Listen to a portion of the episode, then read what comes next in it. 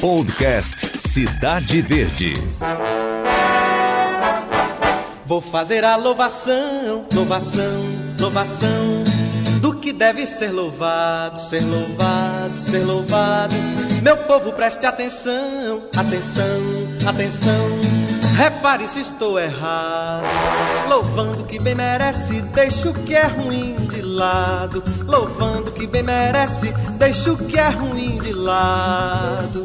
O persona entra no módulo louvação, para louvar quem bem merece. E louva com essa canção extraordinária, música de Gilberto Gil e poesia de Torquato Neto, um talento de mil faces que é nosso personagem deste episódio. Poeta, letrista, jornalista, experimentador do cinema, Torquato Pereira de Araújo Neto foi de tudo um pouco e sempre com genialidade. Por onde andou, andou em desassossego. Nasceu em Teresina no dia 9 de novembro de 1944. Exatos 28 anos depois, na madrugada de 10 de novembro de 1972, deu um fim às inquietudes da alma. Abriu o gás e foi para outro plano, para a história.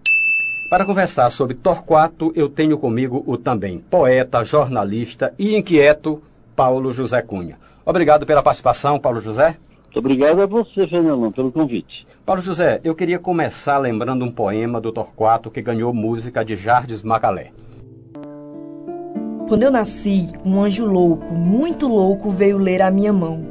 Não era um anjo barroco, era um anjo muito louco, torto com asas de avião. Eis que esse anjo me disse, apertando a minha mão com um sorriso entre dentes: Vai, bicho, desafinar o coro dos contentes.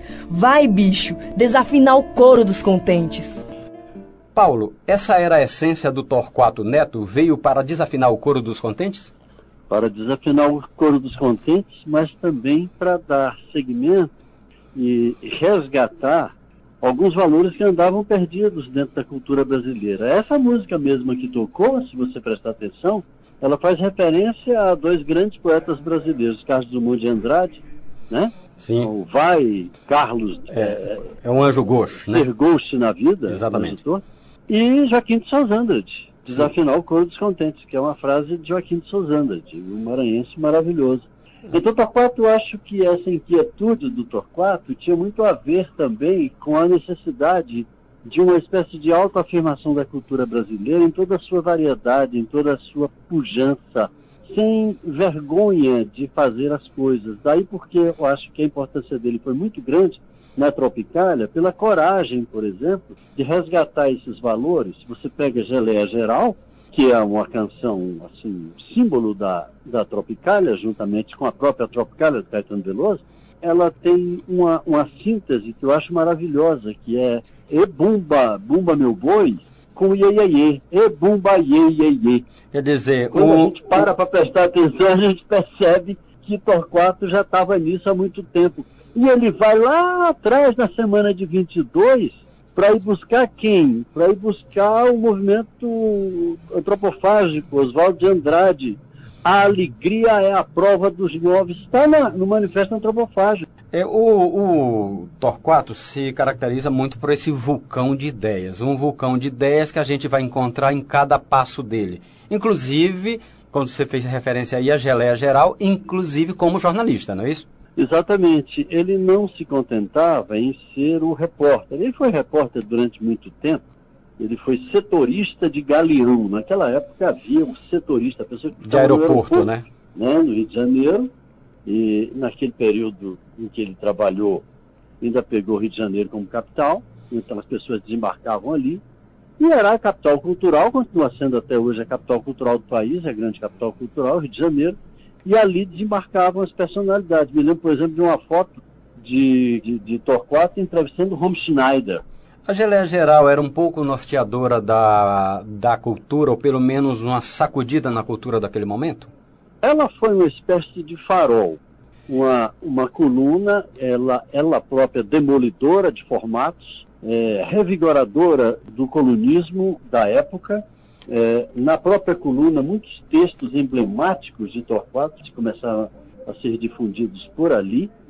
Toda a contracultura do Rio de Janeiro e do Brasil estava é, de olho naquela coluna, tudo que saía ali.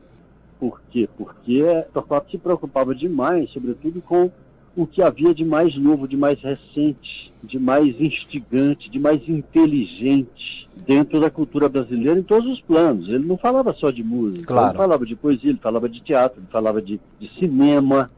Você deve se lembrar da polêmica que ele teve, por exemplo, com o Cinema Novo, e foi por sim, dentro sim. da coluna Geleia Geral, do jornal Última Hora. Eu, eu queria... Geleia Geral, que já é um, uma, uma expressão que ele extraiu de um poema do, do concretista Décio.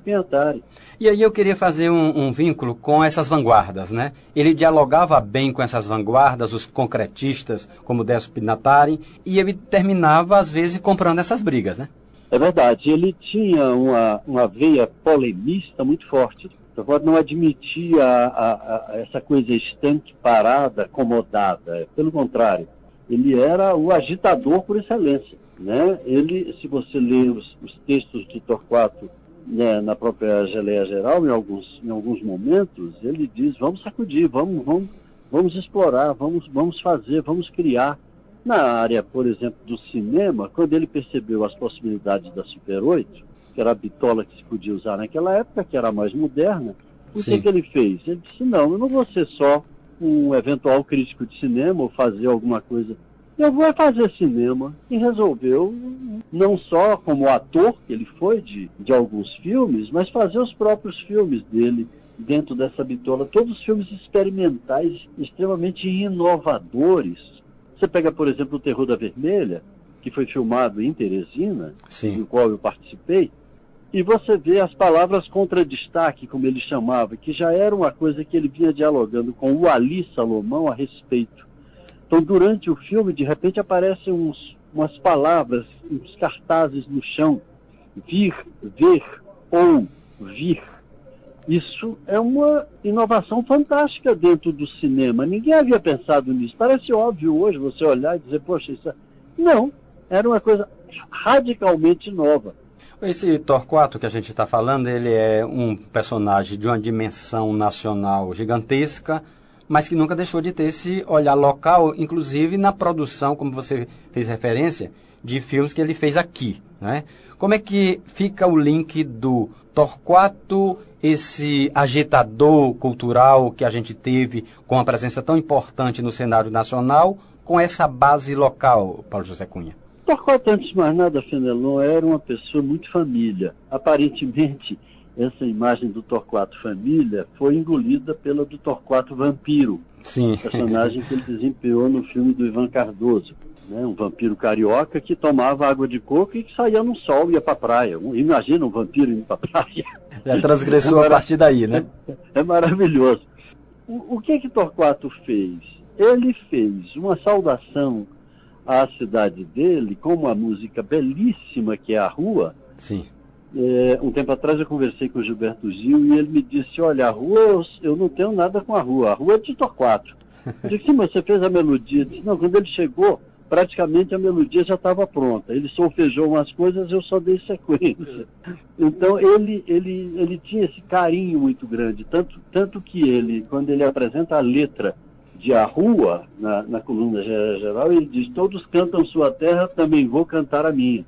E aí ele faz uma música belíssima, uma, uma relação gostosíssima com a, com a cidade que, e com a rua em que ele, em que ele cresceu ali, na, ali no Barrocão. Hoje é a rua Rui Barbosa, se não me engano, acho que é isso.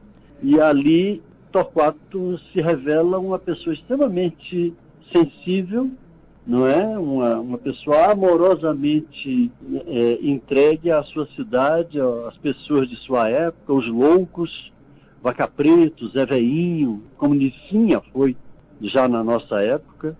Então ele tinha uma coisa muito forte com a cidade, embora houvesse uma, uma certa animosidade com a história da província. Sim, sim. E isso é curioso porque aparece em certos textos, quando ele está escrevendo e está aqui falando sobre qualquer coisa, de repente ele grita. Grita aqui é uma, uma liberdade poética minha. Sim. Mas ele grita escrevendo: Socorro! O Piauí está muito perto. Você acha que Teresina trata bem o Torquato? Porque às vezes me parece que Teresina não enxerga o quanto o Torquato foi presente em Teresina. Eu acho que uh, o poder público, e aí eu, eu, eu, eu, eu falo de todos os níveis de, de poder, até agora não, não entenderam exatamente a importância de Torquato, até para a nossa autoestima. Verdade. Nós temos, por exemplo, um projeto que eu e Jorge Mendes estamos tocando já há algum tempo, de criação da Casa de Torquato Neto, Casa de Cultura Torquato Neto, mas até hoje nós não conseguimos viabilizar uma fundação que fosse capaz de suportar toda, todo o arquivo de toda a obra do Torquato, está carinhosamente guardada pelo George no espaço especial que ele montou dentro da, da agência de comunicação dele, a Plug, onde ele guardou todos os documentos, os manuscritos, as fotografias, os desenhos. Torquato desenhava muito bem também, tem uns desenhozinhos dele lá, coisas relíquias assim que podem constituir um acervo, uma atração importante para quem visitar a nossa cidade. E até hoje não, não se pegou a sério, digamos assim. Vamos fazer, vamos, vamos botar isso para frente. Vamos botar essa ideia para funcionar. Está faltando isso. Alguém que pegue isso com coragem. E, ao mesmo tempo, a população, me parece que não, não adianta essa história de nome de rua. Nome de rua é importante, também acho. Né? Nome de escola, nome de rua, nome disso, nome daquilo. Mas e a obra? Temos estudado a obra? Temos lido o Torquato? Temos resgatado o Torquato? Temos resgatado aquele espírito de revolta de, de inquietação que essa juventude está precisando tanto, e a gente sabe disso. É. Eu acho que isso é que deve nortear uma, uma reflexão sobre esse problema que você coloca, que é como é que Teresina, como é que o Piauí trata a obra de Torquato, ou o próprio Torquato. A gente vai trazer aqui um poema que é fundamental quando se fala da obra de Torquato, que é Cogito. Eu sou como eu sou pronome pessoal intransferível, do homem que iniciei na medida do impossível. Eu sou como sou agora, sem grandes segredos dantes, sem novos secretos dentes, nesta hora. Eu sou como sou, presente, desferrolhado, indecente, feito um pedaço de mim. Eu sou como sou, vidente, e vivo tranquilamente todas as horas do fim. Paulo José, esse é um poema que talvez seja o mais lembrado, né, do Torquato? É, a obra do Torquato é muito pequena. É bom que é bom que se diga isso, porque as pessoas acham que, pelo fato de ser poeta, Torquato publicou muito. Não publicou muito. Primeiro porque não publicou nada. Sim. Ele publicou no jornal alguma coisa. Coisa que depois foi compilada, se transformando é, num livro, né? Depois dele morto. Exatamente. Ele nunca publicou um livro. E curiosamente eu conheci, ele ainda vivo, eu conheci um livro dele chamado Fato e a Coisa, que estava pronto desde sempre. Ele fez, mas ele fez, ele era menino, ele tinha 17 anos, onde ele reuniu os poemas que hoje fazem parte do Fato e a Coisa que o, o, o George até publicou, Sim. esse livro com um prefácio meu. Paulo José. Poemas que naquela época já denunciavam um poeta vigorosíssimo, né? já tinha poemas devastadores ali, que hoje são reverenciados como, como grandes, grandes poemas. Agora, Cogito, sem dúvida, como você diz, eu acho que é a maior referência da, da arte poética de Torquato. Não à toa, foi incluído entre os 100 melhores poemas da língua portuguesa, por alguns eh, estudiosos da língua, como Morricone. Sim. Morricone, no livro dele, ele coloca os 100 melhores poemas do Brasil e ele inclui, entre eles, Cogito. Paulo José, você tem parentesco com o Torquato, você é primo do Torquato. Como é que era conviver com Torquato, essa pessoa que você diz que era muito família, apesar desse vulcão em termos de ideias?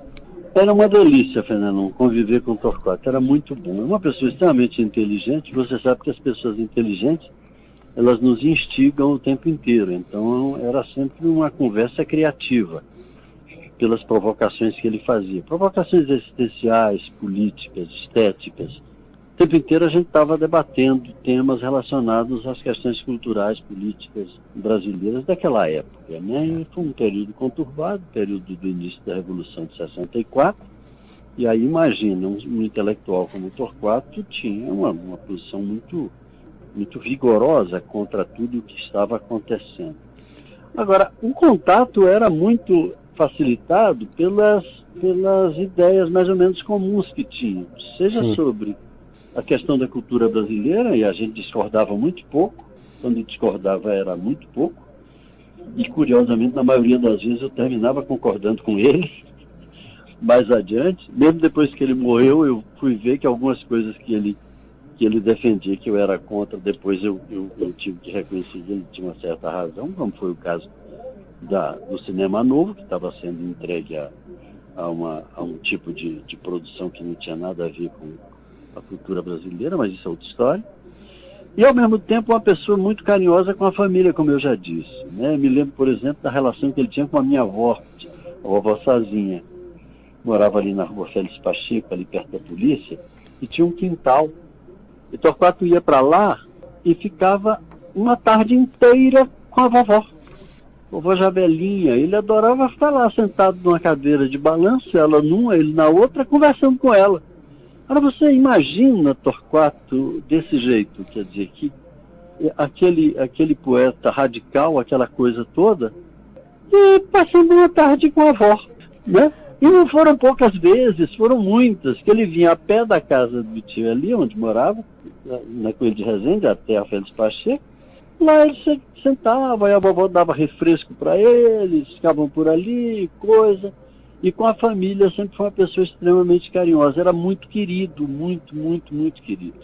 Paulo José, você, dentro da, da, sua atuação, vamos dizer assim, também de, de contestação, você chegou a participar de um jornalzinho aqui na década de 70 chamado Grama. E você chegou, vocês chegaram a entrevistar o Torquato nesse jornal, não é isso?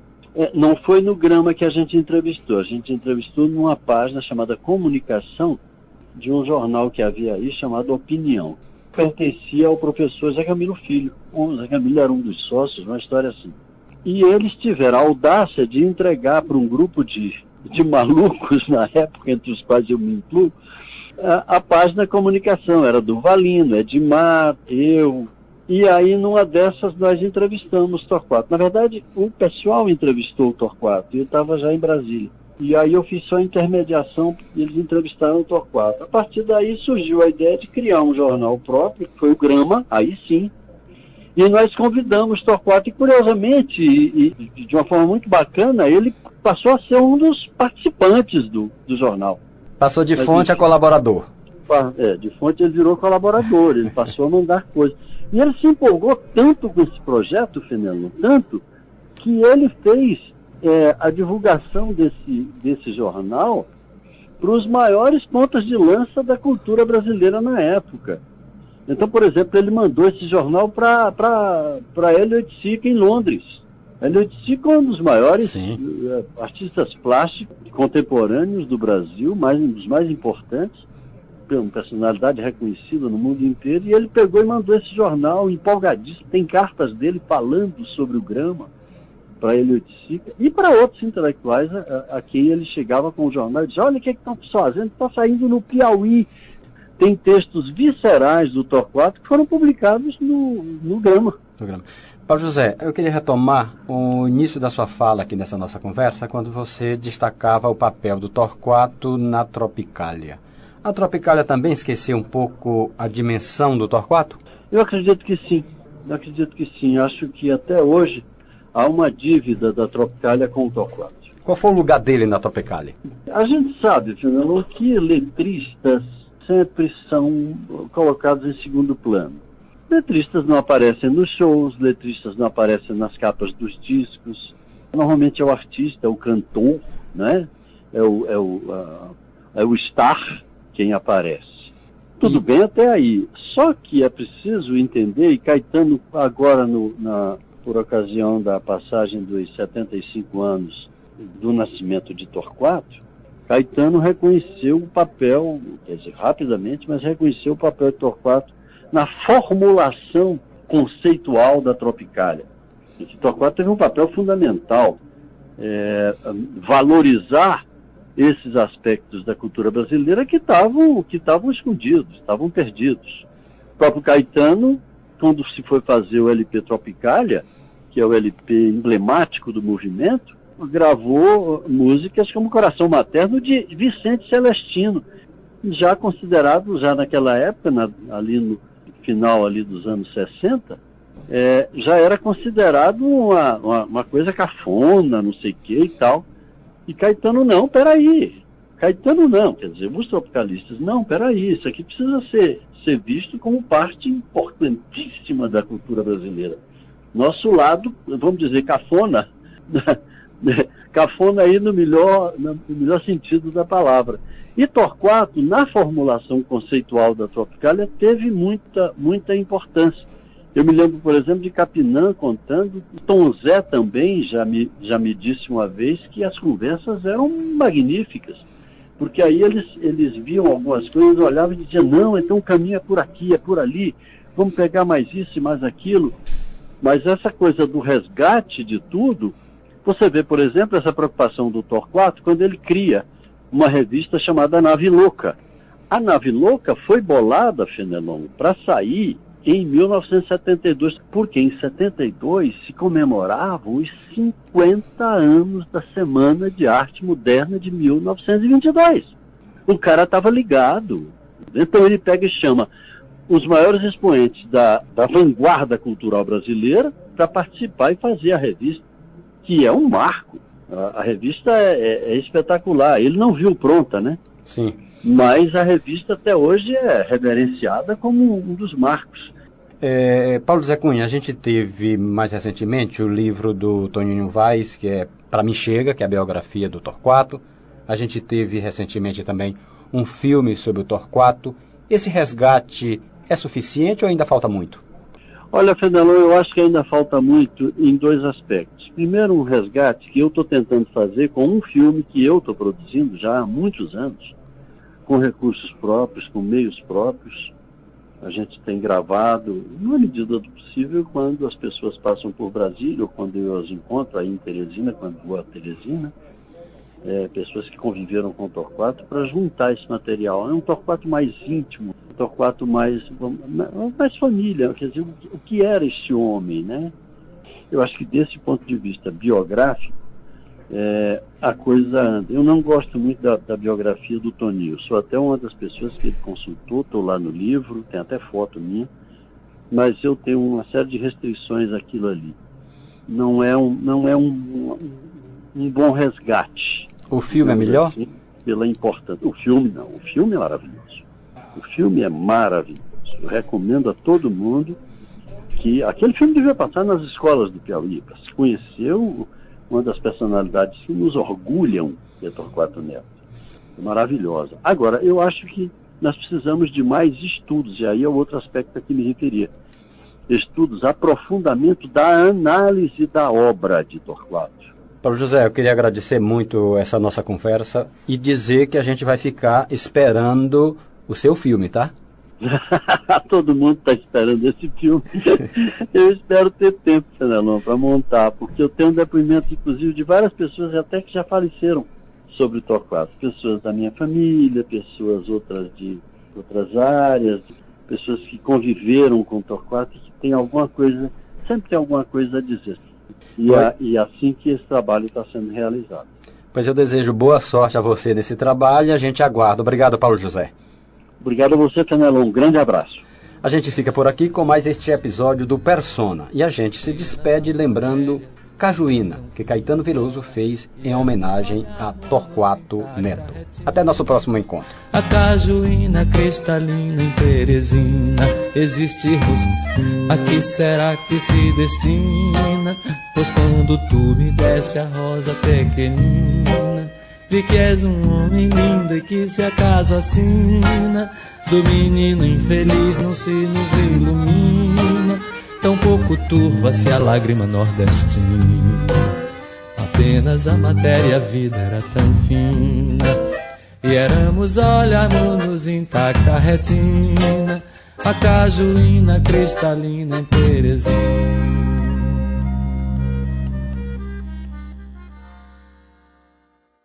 Podcast Cidade Verde. Teresina é uma capital de melodias. Aqui, a música está em todos os lados. Temos mulheres e homens que fazem carreira solo, bandas e músicas autorais, festivais de todos os estilos e três orquestras maravilhosas: a Orquestra Sinfônica, Sanfônica e de Violões e a banda 16 de agosto, que é a cara de Teresina. Bom, mas o melhor de tudo é que temos um lugar que acolhe carinhosamente esses fazedores de música. É o Palácio da Música e seus 10 anos de existência. A convidada deste podcast é uma mulher de fibra que faz essa casa brilhar.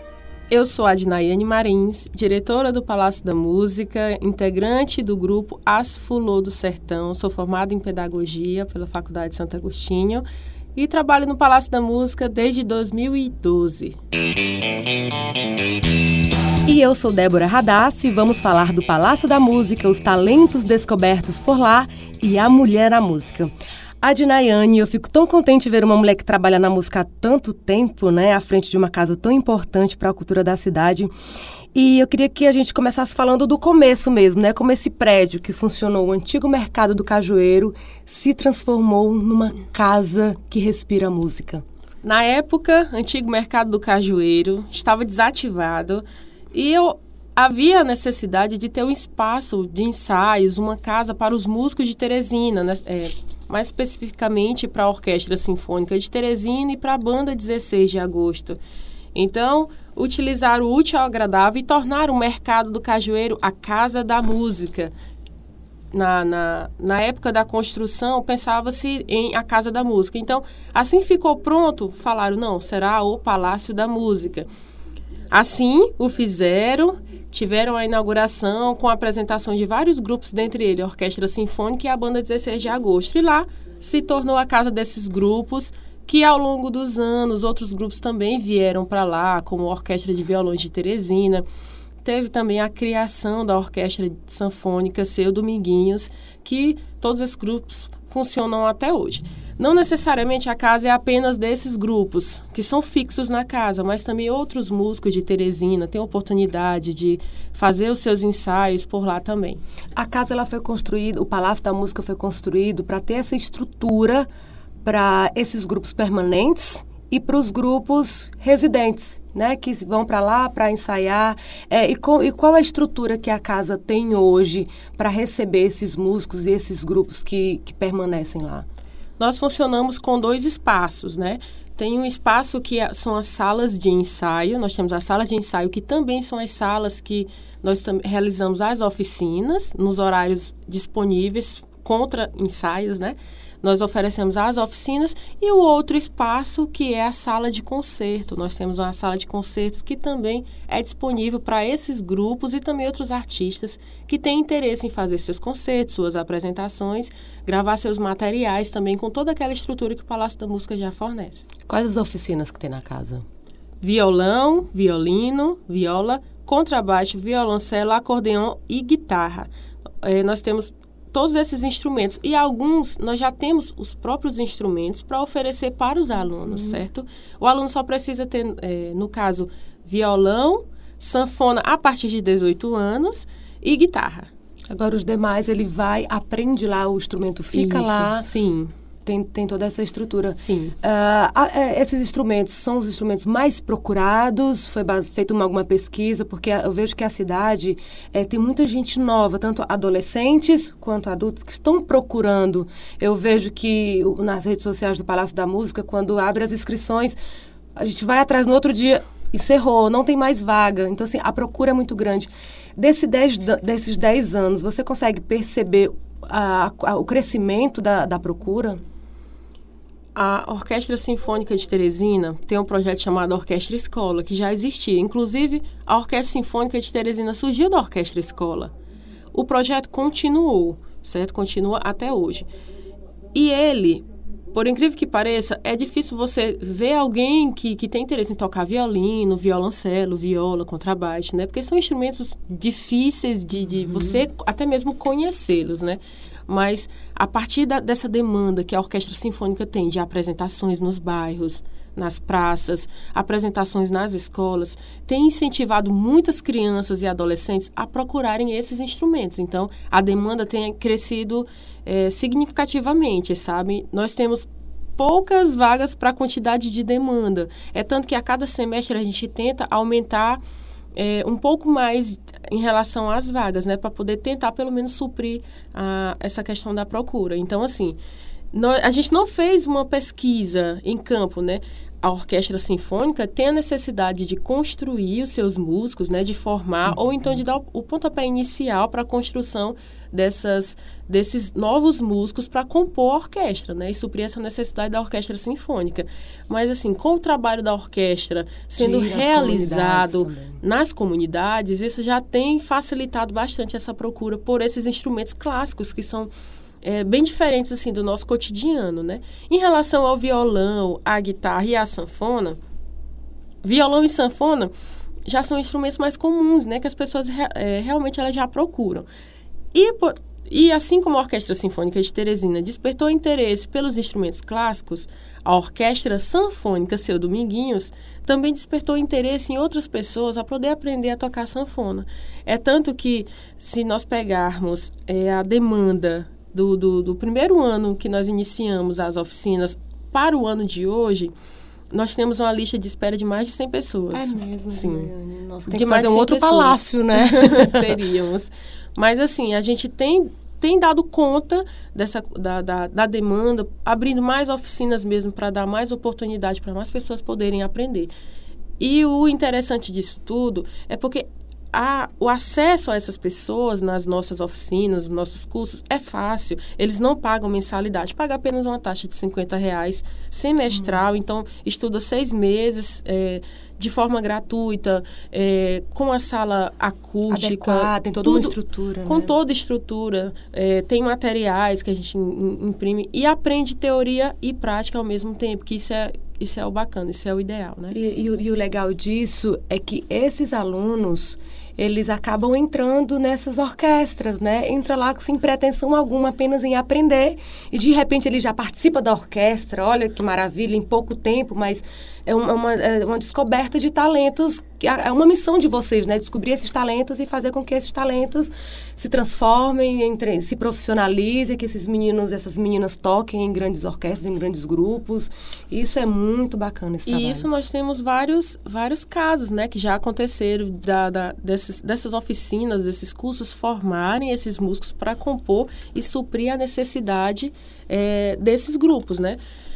E assim, a ideia é essa. E também está levando para a comunidade é, cultura, né? Envolvê-los ainda mais na, na, questão de cultura, auxiliar as crianças no desenvolvimento também, porque a gente sabe que a música tem esse potencial, tem de esse educação, papel também. Né? Isso. Vários, nós temos vários depoimentos de pais que, que falam que depois que o, que o aluno começou a estudar no Palácio da Música, ele tem se desenvolvido bastante na escola, em casa, tem tido disciplina em relação a estudo, em relação aos horários, em relação a, a ter responsabilidade mesmo. Então, ajuda, a música ajuda bastante nesse, nesse processo. Dá um incentivo a mais para continuar o trabalho, né? Com toda certeza. E a Dinayane, eu sei que, eu não sei se eu estou enganada, mas a quantidade de músicos, homens, que tomam a frente de projetos aqui na capital, digo até no estado, é bem forte, né? É, os homens que tomam a frente das bandas, de projetos sociais, de grupos, de qualquer coisa relacionada à música. E as mulheres estão ali. Eu vejo na orquestra de violões que tem poucas, mas tem mulheres tocando. Na orquestra sanfônica tem, sinfônica tem muito mais. E você participa de um grupo de, de, de música que só tem mulheres também.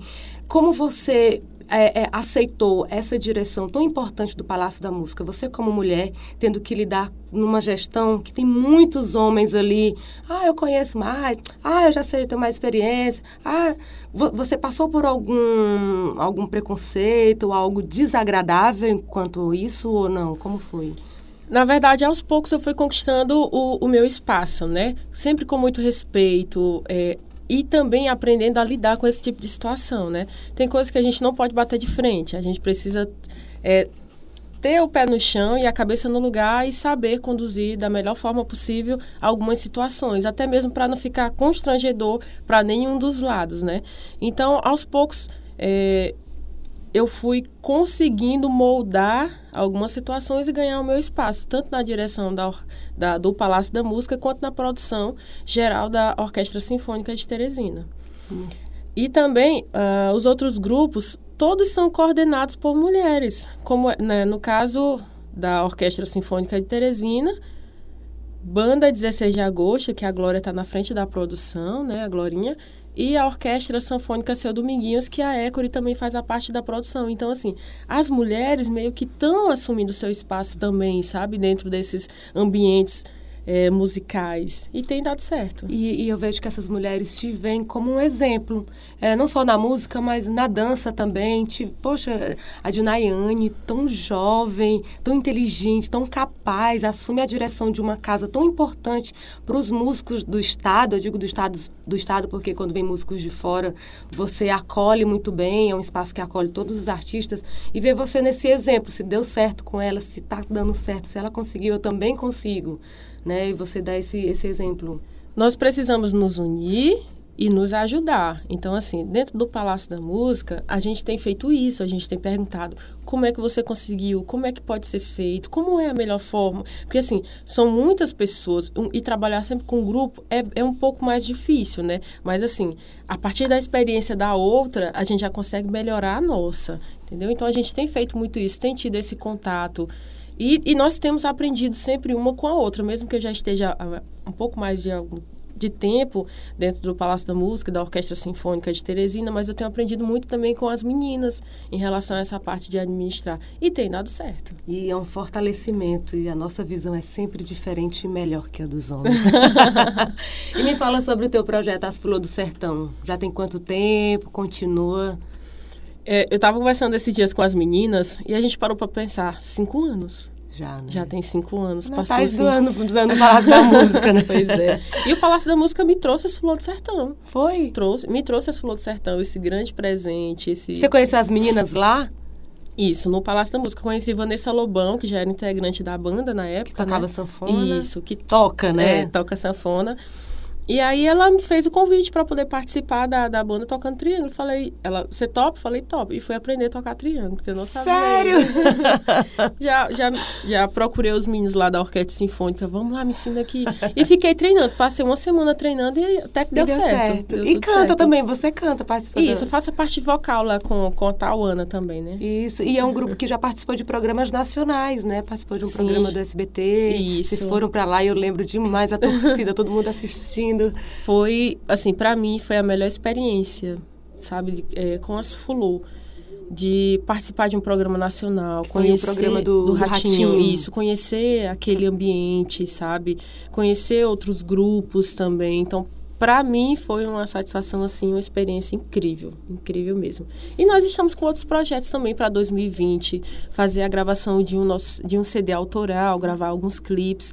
Tá tá no forno ainda, mas a gente já está começando a a preparar, a organizar e, se Deus quiser, em 2020 já vai estar tá tudo pronto. Não tenho dúvida que vai dar certo, que não que vai dar certo, porque vocês foram escolhidas assim, as meninas que tocam, as meninas que cantam, você, a Tawane, a Écore, a Vanessa que que está em outro grupo, outro, né? Ela tá em outro tá em outro, projeto, em outro, agora tá ela Ela tá aqui no Piauí Não, ainda. passou em concurso e está morando em Fortaleza. Mas toca super bem e tudo que vocês fazem, vocês fazem com muito cuidado, com muito zelo.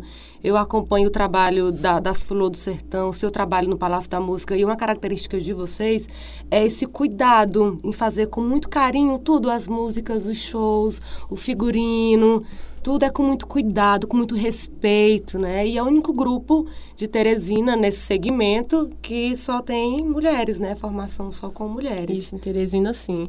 E assim, a gente precisa fazer tudo com muito amor para que as coisas aconteçam de forma positiva, né? E, e para que a gente também tenha essa satisfação nossa, nossa pessoal, sabe? E que as pessoas, assim como você, percebam e vejam, tenham esse olhar sensível para conosco, sabe? Então, o amor acima de tudo, para tudo que a gente vai fazer. Nossa, tá certo. Então vamos agora para o nosso quadro. A sua dica. E aí, qual é a tua dica? Sempre que eu chego em casa, depois de um dia muito puxado, ou um momento de estresse, porque é, a gente sabe que tem dias é fácil, assim, né? tem dias que a gente tá daquele jeito, sabe? Eu sempre procuro ouvir músicas calmas. Eu sou muito ligada à natureza, a pôr do sol, árvores, mar, sabe? Sou muito ligada à natureza. E no YouTube tem muitas músicas com a natureza, inclusive com as imagens. Então, assim, como eu sou muito ligada ao mar e ao, ao pôr do sol, assim, eu sempre procuro colocar a imagem do mar e tentar como eu não ah, como aqui fica um pouco distante do mar, né? pouquinho só, né? Alguns quilômetros. Aí eu, eu sempre eu sempre coloco o som do mar ou o som das árvores, dos pássaros, o Natureza. som da natureza. Então, eu sempre escolho, não, hoje eu quero o mar, hoje eu quero a natureza, hoje eu quero Isso é cachoeira. maravilhoso. E assim, eu deixo e eu gosto de ver assim, deixar a imagem também, sabe? Tem, tem, tem no YouTube uma imagem do mar com a lua, sabe? Aí você deixa só a TV ligada e aumenta o som, deixa assim em, um, um- em uma altura que você consiga ouvir, Agradável. refletir e meditar. Então assim, eu sempre faço isso, funciona assim demais comigo e é o momento que eu tenho para mim, porque todo mundo precisa desse momento, Sim. sabe? Eu me encontrei assim, dessa forma, para eu poder é, até mesmo relaxar para um novo dia, né? Isso pode ser feito à noite, pode ser feito pela manhã. Se caso você já saiba que vai ter um dia cheio, começa desse jeito, sabe? Ou com atividade física, ou com a meditação. Isso funciona bastante. A gente precisa criar esse hábito da concentração para a gente poder conseguir lidar com o dia cheio ou conseguir finalizar um dia corrido, um dia estressante. Eu vou fazer isso. É e agora bom. eu sei, agora tá explicado por que que tu é tão calma. Ah, calma. Te vejo tão a gente calma. precisa, mulher, procurar algum equilíbrio, de certa forma. A gente precisa disso. Gente, a Dinaiane, ela é tão calma, pra quem não conhece. Qual é o teu Instagram, Dinaiane? A de Nayane Marins. É um pouco, é um pouco Ah. complicado. É A-D-N-A-Y-A-N-E Marins. A de Nayane Marins. Pronto, você vai ver, vai adicionar a Dinaiane, vai ver a Dinaiane. E eu já acompanhei ali no, na- no Palácio da Música o trabalho dela. Às vezes tá assim um festival correndo, muita coisa acontecendo ao mesmo tempo, e todos os funcionários, todo mundo procurando a Dinaiane. E ela resolve tudo calmamente, tranquilamente, que agora eu descobri de onde vem isso. É dessa concentração, dessa de parar para se observar, para entender que o corpo precisa parar um pouco para manter o ritmo no dia seguinte ou até no mesmo dia. E essa é uma dica que precisamos, né? A gente se dedica tanto ao trabalho, ao dia, à correria, e não para para para se olhar, né, para relaxar um pouco. Com toda certeza. Essa vida agitada também, porque assim, ah, é o Palácio da Música, trabalha com música, deve ser legal. É, mas assim, É, mas- trabalhar na parte administrativa É. também tem, tem alguns conflitos, a gente tem algum estresse, porque nós trabalhamos com festivais, e organizar festival tem que ser, tem que seguir um cronograma, tem que seguir um roteiro e é muito, tudo muito detalhado. Quando alguma coisa assim sai do, do sai de cena, a gente precisa procurar meios e formas para a gente poder manter esse equilíbrio, né, para não acontecer algo pior com, com o evento, enfim, com aquele momento. Então é isso, Adinainho. Eu desejo mais 10, 20, 30, 40, 50 anos do Palácio da Música e que esse teu trabalho continue né, tão bonito, é uma casa tão acolhedora. Eu não canso de dizer isso, porque realmente é. Abraço todos os artistas. Qualquer projeto que chega lá, a gente tem esse palco, a gente tem essa iluminação. Não dá? Pois vamos adaptar, a gente dá sempre um jeito de, de receber o artista e fazer com que ele se sinta bem nesse lugar. E aí, aproveitando esse momento da sua fala, é que você fala que o Palácio da Música é bem acolhedor. Lembrando que o Palácio da Música é uma equipe, né? Assim, eu só estou apenas representando a frente porque precisa ter alguém para falar, mas assim, por trás nós temos uma equipe maravilhosa, Super dedicada. Secretaria, a equipe de limpeza, os vigilantes, a equipe técnica. Então, assim, nós temos é, uma casa que funciona por conta de uma equipe que se ajuda, que se abraça, que se completa, né? E que amam o que fazem. Isso é perceptível. Muito obrigada. Pô, nós que agradecemos a, a oportunidade de estar falando um pouquinho mais do, do, do nosso trabalho, um pouquinho mais do que a gente tem de melhor para fazer, que é a música. Que é a música, um excelente trabalho. e faz a gente tão bem, né? E é também um espaço que a gente conhece muitos artistas, muitas músicas, muitas obras e é incrível. É, obrigada, Adnayane. Esse foi o podcast Cena Cultural.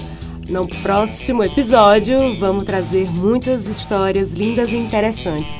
Nesse podcast, eu conto com a colaboração de Glenda Uchoa e Demir Júnior. Vou ficando por aqui e até mais. Tchau, tchau.